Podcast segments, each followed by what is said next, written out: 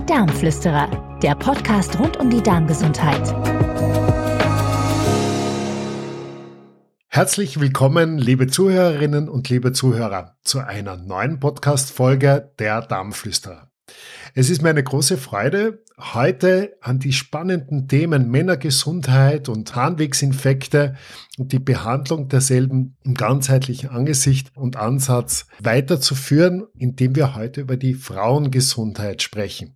Meine Gesprächspartnerin ist überaus kompetent und eloquent. Frau Dr. Katharina Kollerik ist Fachärztin für Allgemeinmedizin und seit 2017 auch Fachärztin für Urologie und Meierärztin. Das heißt, sie hat sich mit der Therapie und Diagnostik entsprechend der modernen Meiermedizin intensiv beschäftigt und auseinandergesetzt. Liebe Katharina, herzlich willkommen. Ich muss vorweg einfach noch einmal nachfragen, was hat dich als Fachärztin für Urologie und Allgemeinmedizinerin dazu bewegt, auch ein Quäntchen Leidenschaft für die moderne Meiermedizin aufzubringen, um es an und es in dein professionelles Tun am Patienten zu integrieren? Ja, hallo Sepp. Schön, dass ich wieder da bin. Ich baue eine Brücke zwischen der Urologie und der modernen Meiermedizin.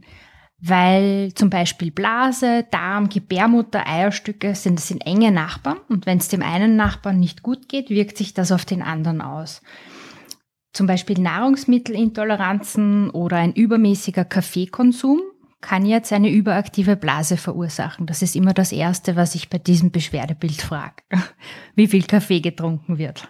Es werden ganz viele urologische Beschwerden besser, wenn man sich um den Darm kümmert. Etwas, was die Schulmedizin oft übersieht. Zum Beispiel, wer jetzt eine Verstopfung hat, bekommt ein Abführmittel, anstatt die Ursache zu beheben.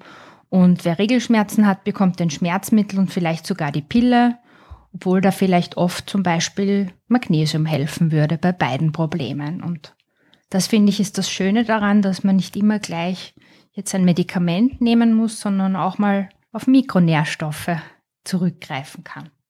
Das ist spitze und das ist ja auch eine der vier Säulen in der modernen Meiermedizin.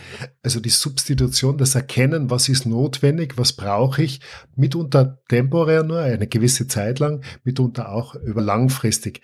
Und bei der Substitution braucht man jetzt nicht nur an zum Beispiel Magnesium denken, sondern mitunter auch vielleicht das eine oder andere Hormon oder die Hormonersatztherapie. Da hat sich vieles getan. Da haben wir viele Dogmen, viele Glaubenssätze äh, über Bord werfen müssen und dürfen in der Medizin. Da können wir einfach Männern wie Frauen viel Gutes tun. Heute geht es aber um die Frauen. Liebe Katharina, mit welchen Beschwerden kommen die Frauen zu dir in die Ordination? Was ist so das, was du am häufigsten hörst? Ich könnte mir auch vorstellen, gibt es die Unterschiede zwischen den jüngeren Frauen und den älteren Frauen? Ja, also Frauen kommen mit ganz unterschiedlichen Beschwerden zu mir. Viele sind dann ganz froh, dass sie von Frau zu Frau besprechen können, was, was so da ihre Probleme sind. Und viele wissen auch nicht genau, ob die Beschwerden jetzt gynäkologisch oder urologischer Natur sind. Was würdest du denn meinen? Was ist denn eine rote Fahne oder ein, äh, ein besonderer Umstand, der einen dran denken lassen sollte, auch einen Urologen zu konsultieren? Natürlich die Beratung durch den Allgemeinmediziner, die Allgemeinmedizinerin, aber manchmal sind die auch nicht ganz so fantasiebegabt. Wenn jetzt eine Frau zum Beispiel immer wieder eine Blasenentzündung bekommt, ja, immer wieder Harnwegsinfekte bis zur fieberhaften Nierenbeckenentzündung und dann womöglich mehrere Antibiotika hintereinander gegeben wurden und das nie richtig urologisch angeschaut wurde. Also es ist einfach wichtig, dass wir dann Ultraschall machen, uns die Nieren und die Blase anschauen, ob vielleicht Nierensteine da sind oder im schlimmsten Fall hinter der sogenannten Blasenentzündung vielleicht auch mal ein Blasentumor steckt. Ja, also es ist zwar bekannt, dass äh, Rauchen Probleme in der Lunge verursacht, wie Lungenkrebs, aber es ist weniger bekannt in der Bevölkerung, dass das auch bösartige Gewächse in der Blase verursachen kann oder ja, äh, in den übrigen harnableitenden Organen, Nierenbeckentumore. Also das sind äh, einfach Dinge, da gehört mal ein Urologe konsultiert. Also dann durchaus, wenn einmal die gynäkologische oder frauenärztliche Konsultation einen nicht weiterbringt in der Behandlung und im Verständnis, was die Symptome um die goldene Mitte betrifft, dass man auch darauf schaut und drängt, der Urologin oder dem Urologen vorgestellt zu werden. Wie ist es, wenn jemand so chronisch wiederkehrende Schmerzen im Bereich des Beckens hat? Ja, die können ja ganz unterschiedlich sein. Es kann einem einschießen ganz plötzlich und es kann ein wiederkehrendes Symptom sein, ein wiederkehrendes Leiden. Also wiederkehrende Schmerzen wären zum Beispiel die, die monatlichen Regelschmerzen oder Schmerzen, die durch eine Endometriose verursacht werden. Das ist Aufgabe des Gynäkologen, das weiter abzuklären. Manchmal geht das bis zur Bauchspiegelung, bis zur laparoskopischen. Aber, aber jede Art von chronischer Schmerzen gehört einfach abgeklärt und man kann das nur interdisziplinär machen. Also mehrere äh, Fachrichtungen überschneidend, Gynäkologen, Internisten, Chirurgen, Urologen, dass man das von mehreren Seiten anschaut. Wie ist es, wenn jemand unter einer sehr überaktiven, einer sogenannten Mickey Maus Blase leidet, weil das ist etwas, was ich in der Praxis oft erlebe, dass die äh, Patientinnen, aber auch die Patienten manchmal sagen, äh, ich habe das Gefühl, als könnte ich alle halbe Stunde auf die Toilette gehen und aus diesem Grund trinke ich dann nichts mehr. Ja, außer vielleicht eine Dose Cola am Tag. Oh, Cola. Kommt gleich nach Kaffee. Sind beides Stoffe drin, die die Blasenschleimhaut reizen. Das Koffein treibt auch noch die Nieren an. Und äh, das ist einmal die erste Frage, die ich stelle, ob viel von diesen Getränken konsumiert wird, also Kaffee, Cola, Schwarztee, grüner Tee. In all diesen äh, Getränken finden sich Röst- und Gerbsubstanzen und eben das Koffein, das kann die Blasenschleimhaut reizen und dann treibend wirken. Und da wäre meine erste Empfehlung immer mal zu schauen, was passiert, wenn man weniger davon trinkt und äh, ob die Symptome dadurch besser werden. Und meistens ist es so. Dann müsste man natürlich noch schauen, ob das auch mit einem Harnverlust verbunden ist. Wir, wir unterscheiden zwischen einer Belastungsinkontinenz, also Harnverlust, und einer Dranginkontinenz. Das äh, ist genau definiert. Die Belastungsinkontinenz wäre jetzt ein Harnverlust beim Treppensteigen, beim Niesen, Husten. Manche Frauen trauen sich zum Beispiel speziell nach mehreren Geburten nicht mehr Trampolin zu springen und hier kann man dann gut mit Beckenbodentraining und wenn nötig einer Gewichtsreduktion einwirken. Reden wir da über äh, Harnverlust von einem Tröpfchen? Von der Menge her muss man sagen, wenn es jetzt wirklich nur ein Tröpfchen ist, dann ist es wahrscheinlich ein Tröpfchen Hahn, das noch in der Harnröhre war oder sich in, bei, den, bei den Labien gehalten hat und dann noch nachkommt. Wenn es jetzt ein Stamperl ist oder mehr, dann sprechen wir schon von einer Inkontinenz. Die Dranginkontinenz wäre eben der Harnverlust, der mit starkem Harndrang einhergeht. Also, dass wirklich die Patientin das Gefühl hat, sie muss jetzt wirklich ganz dringend auf die Toilette und dann schafft sie es nicht mehr. Und es geht schon vorher in die Hose. Und hier kann man gut mit Medikamenten einwirken, die die Blase beruhigen. Das sind die sogenannten Anticholinergika. Aber, ich sage jetzt, hier kommt jetzt die Meiermedizin, besser wäre es, sich immer zuerst den Bauch der Patientin anzuschauen, ob hier ein entzündeter Darm das Geschehen verstärkt. Warum den Bauch anschauen? Was hat der Bauch da eben, wie gesagt, mit der Dranginkontinenz oder der Blase zu tun? Ja, also wenn wir uns jetzt anschauen, was sich im kleinen Becken der Frau befindet, dann sind das Gebärmutter, Eierstöcke, Vagina und idealerweise nur der letzte Teil vom Dickdarm, der Enddarm, also das Rektum. Wenn jetzt ein Darm gebläht, entzündet und geschwollen ist, braucht er mehr Platz und dehnt sich in alle Richtungen aus. Das erhöht auch den Druck auf das kleine Becken, auf die Gebärmutter und den Beckenboden. Und mehr Druck bedeutet mehr Belastung, weil im kleinen Becken nur sehr wenig Platz ist. Das heißt, der Bauch wird nach vorne größer, wölbt sich nach vorne. Wir haben mehr Druck nach unten auf Gebärmutter, Beckenboden und das kann häufigeren Harndrang und sogar eine Inkontinenz auslösen. Und weil irgendwann gibt auch der stärkste Beckenboden auf, wenn er so stark belastet ist. Und das betrifft nicht nur übergewichtige Patientinnen. Es können auch ganz schlanke Patientinnen so einen Kugelbauch haben und unter Harnverlust leiden. Und wenn wir uns jetzt anschauen, zum Beispiel während einer Schwangerschaft, da wirken ja durch die Größenzunahme des Bauches auch enorme Kräfte auf den Beckenboden und deshalb berichten so viele Schwangere über Harnverlust, der dann nach der Entbindung wieder aufhört. Und da wäre es eben auch wichtig, das sehe ich sehr oft, dass man eine gescheite Rückbildungsgymnastik danach macht, zusammen mit Hebamme und äh, Frauenärztin das bespricht. Könntest du eine Plattform da empfehlen, wo man sich an, äh, an gute, ausgebildete Therapeutinnen, Therapeuten wenden kann, weil es ist beim Beckenbodentraining, ich denke da zum Beispiel an den CAM-Trainer, damit man nur mal einen Unterschied wahrnimmt und auch versteht, was es bedeutet, den Beckenboden zu heben und den Beckenboden einfach zusammenzuzwicken. Das sind ja ganz wichtige und unterschiedliche Dinge, wenn es um die Kontinenz geht. Plattform Jetzt nicht direkt, ich habe eine gute Freundin, die Helene Venapace, eine ganz eine liebe Physiotherapeutin und Osteopathin, die sich da näher damit beschäftigt. Und in diversen Physiotherapieinstituten wird auch Beckenbodentraining angeboten. Wichtig ist, dass man etwas macht, ob man jetzt mit einem Hilfsmittel selber trainiert oder mit einer Physiotherapeutin. Ist sicher der Physiotherapeutin der Vorzug zu geben, weil eine, eine angeleitete Physiotherapie, wo jemand daneben steht und wirklich kontrolliert, ob es richtig gemacht wird, wesentlich wertvoller ist als jetzt irgendwelche Videos aus dem Internet, auf YouTube zum Beispiel. Damit sich auch keine Fehler einschleichen und dann keine äh, Frustration aufkommt, weil man sich zwar bemüht, aber es geht nichts weiter. Genau, weil was ich sehr oft sehe, wenn ich mir den Beckenboden bei meinen Patientinnen anschaue, dann schaue ich auch immer von vaginal, wie das Muskelspiel und wie die Kontrolle über die Muskulatur funktioniert. Und sehr oft gibt es schon Schwierigkeiten zwischen Anspannen, Entspannen und Pressen, dass das gut differenziert werden kann. Da geht es dann darum, dass man wirklich äh, ein, eine Wahrnehmungsschulung dann auch macht. Es gibt alle möglichen Geräte am Markt, zum Beispiel Pelvipower. Wir wollen da jetzt keine Werbung machen, aber dieses Gerät arbeitet eben mit, äh, mit der Muskulatur, mit der tiefen Muskulatur. Das ist ein Training mittels Magnetismus und damit kann man eine, eine, eine Wahrnehmung schaffen vom Beckenboden.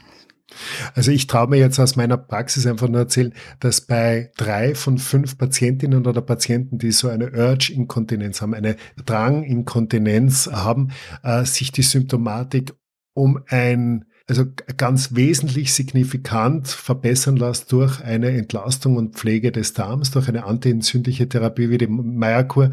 Man kann damit wirklich jemanden Lebensqualität ganz enorm wieder zurückgeben, weil auf einmal bei einem Ausflug nicht mehr immer die panische Suche nach dem nächsten Klo im Vordergrund steht, sondern auf einmal wieder Anteil genommen werden kann und Entspanntheit da ist.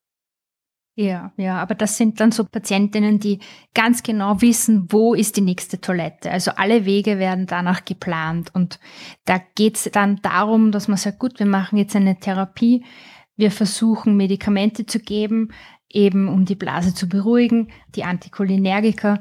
Natürlich können auch Nebenwirkungen haben, wie ein Mundtrockenheit, verschwommenes Sehen, Verstopfung. Das ist besonders für uns Meierärzte ein rotes Tuch, wenn ein Medikament Verstopfung macht und die Darmträgheit fördert.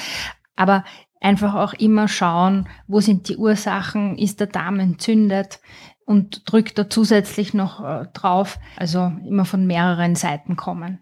Gibt es von deiner urologischen Seite aus noch etwas zu sagen zu wiederkehrenden Scheideninfektionen, Mykosen, also Pilzinfektionen oder Hefeinfektionen? Gibt es da etwas, wo du sagst, auf das, an das könnte man dort denken oder das wird manchmal ein bisschen übersehen? Ja, also ich empfehle da immer regelmäßige Kuren mit einem Probiotikum vaginal. Das ist einfach, das sind die Dönerleinkapseln. kapseln dass man das für eine Packung, da sind sechs Stück drin, einfach einmal im Monat macht und äh, den Zuckerkonsum ein bisschen zurückfährt, weil ja alle Pilze den Zucker lieben, vielleicht einmal Abstriche machen lässt, also erweiterte Abstriche im Pilzambulatorium, um zu schauen, gibt's hier noch zusätzlich Bakterien, die Unruhe stiften, Pathogene. Verändern sich da die wahrgenommenen äh, Symptome im Laufe des Lebensalters? Also äh, zum Beispiel, ich, ich könnte mir vorstellen, dass die Haut einfach insgesamt empfindlicher wird. Es ist ja nicht nur die Gesichtshaut, die Falten kriegt und an Spannkraft verliert, sondern der Darm genauso wie der Urogenitalbereich. Ja, also Bei menopausalen Frauen äh, kann es natürlich im Zuge von Wechselbeschwerden zu vaginaler Empfindlichkeit kommen. Ich sage jetzt absichtlich nicht vaginale Trockenheit, weil es ist eine, eine steigende Empfindlichkeit und man wird dann dünnhäutiger. Das ist jetzt oft, fühlt sich das an wie ein Harnwegsinfekt beim Urinieren, dieses Brennen beim Urinieren oder nach dem Urinieren, sondern äh, es ist einfach der Mangel an Schleimhauthormon Östriol im Bereich von Vulva, Harnröhre, Harnblasse und Harnröhre sind ja auf Hormone angewiesen.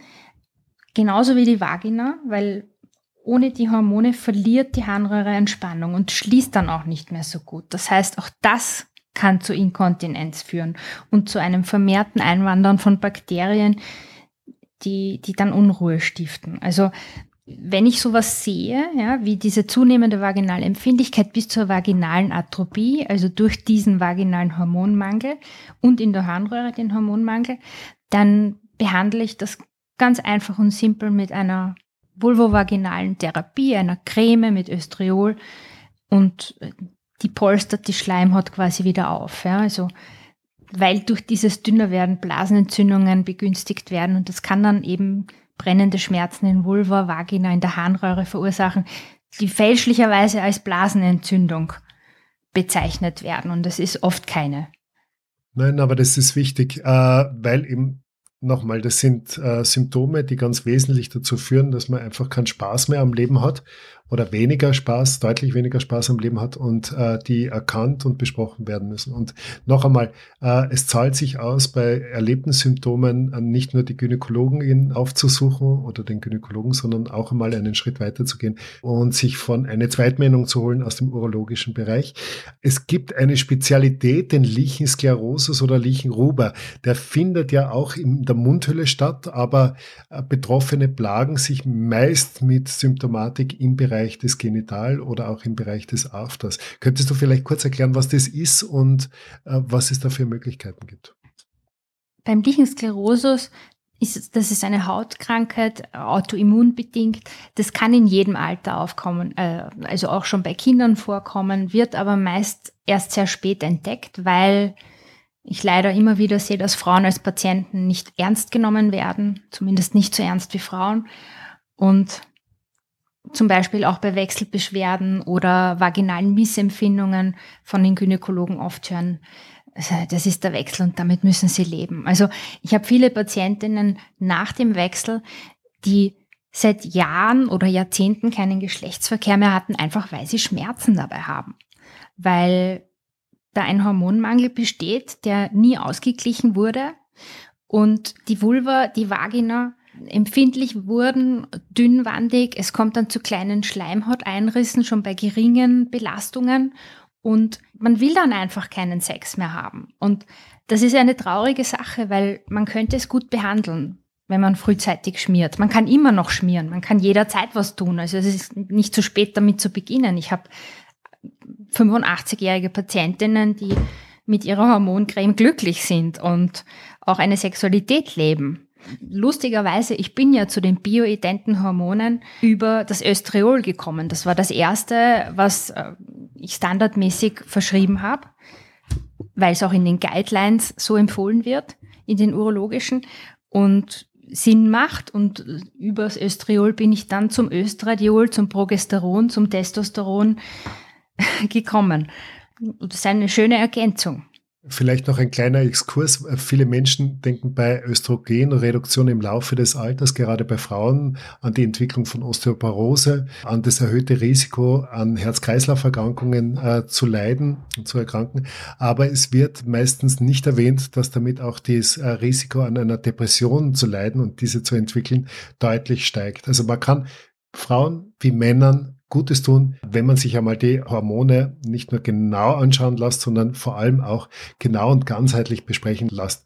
Und da habe ich eben das große Glück, dass ich heute mit einer Meierärztin rede. Das heißt, mit jemandem, der äh, von Haus aus gelernt hat, integrativ und äh, fächerübergreifend interessiert zu sein, auch über den Tellerrand hinaus zu sehen und gerade auch Menschen weiterzuhelfen, die an entzündlichen Krankheiten leiden.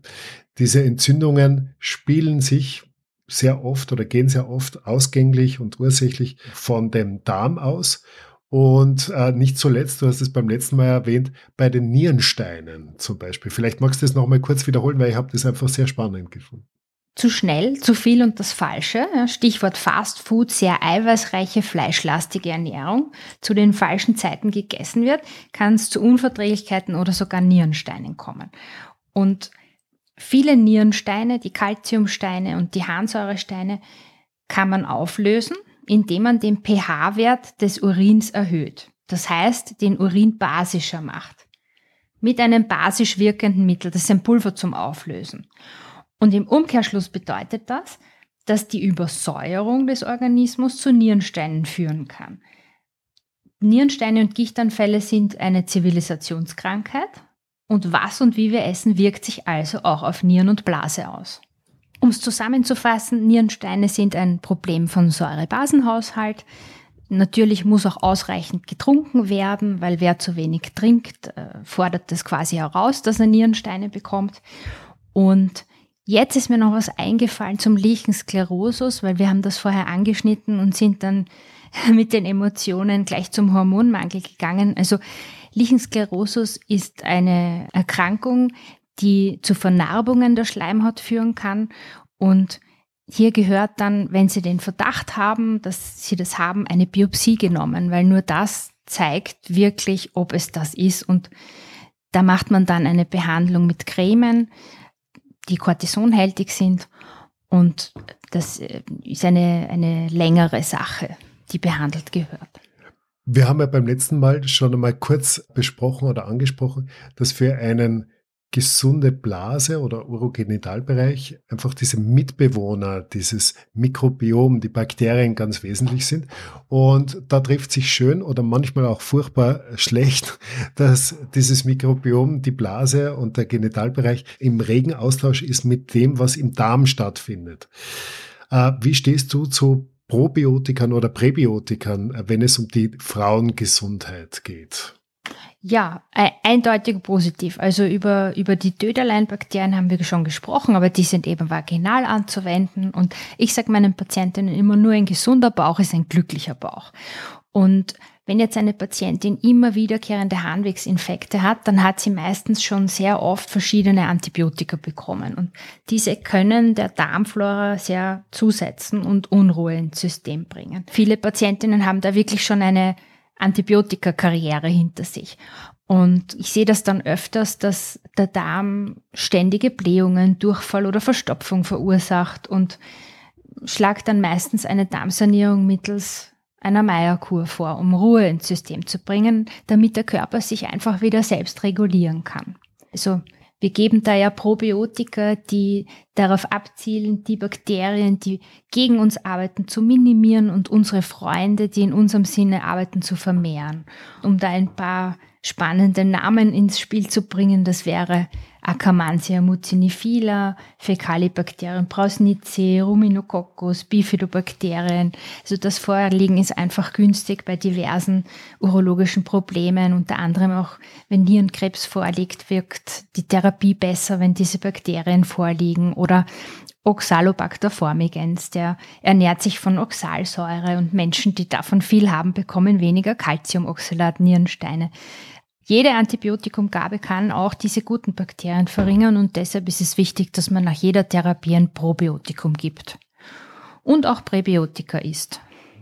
Bei den Präbiotikern bitte auf die Verträglichkeit achten. Eines der tollsten Präbiotika, die wir kennen in der Medizin, ist der menschliche Speichel. Sie werden zum Beispiel auf äh, Listen ihrer Probiotika des Vertrauens vergeblich den Akkermansia mucinifila suchen, weil sich der praktisch nicht anzüchten lässt, es sei denn, man bietet ordentlich Speichel an.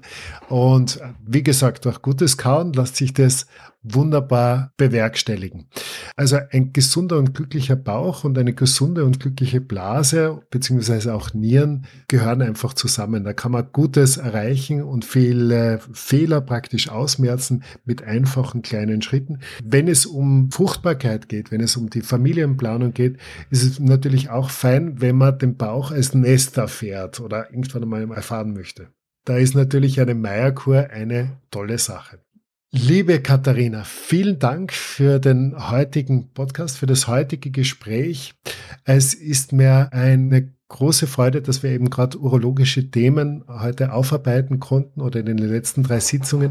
Ich möchte hier noch einmal zusammenfassen, und Ihnen zurufen, bitte, wenn es bei Ihnen in der Mitte und im, im Bereich des Beckenbodens Symptome gibt, die Ihnen das Leben erschweren, wenden Sie sich an Kollegen und Kolleginnen, an Experten und Expertinnen. Es gibt vieles, was man positiv einleiten kann. Es ist ähnlich wie bei den Kreuzschmerzen einfach nur wichtig, dass man selbst den Angriff nimmt.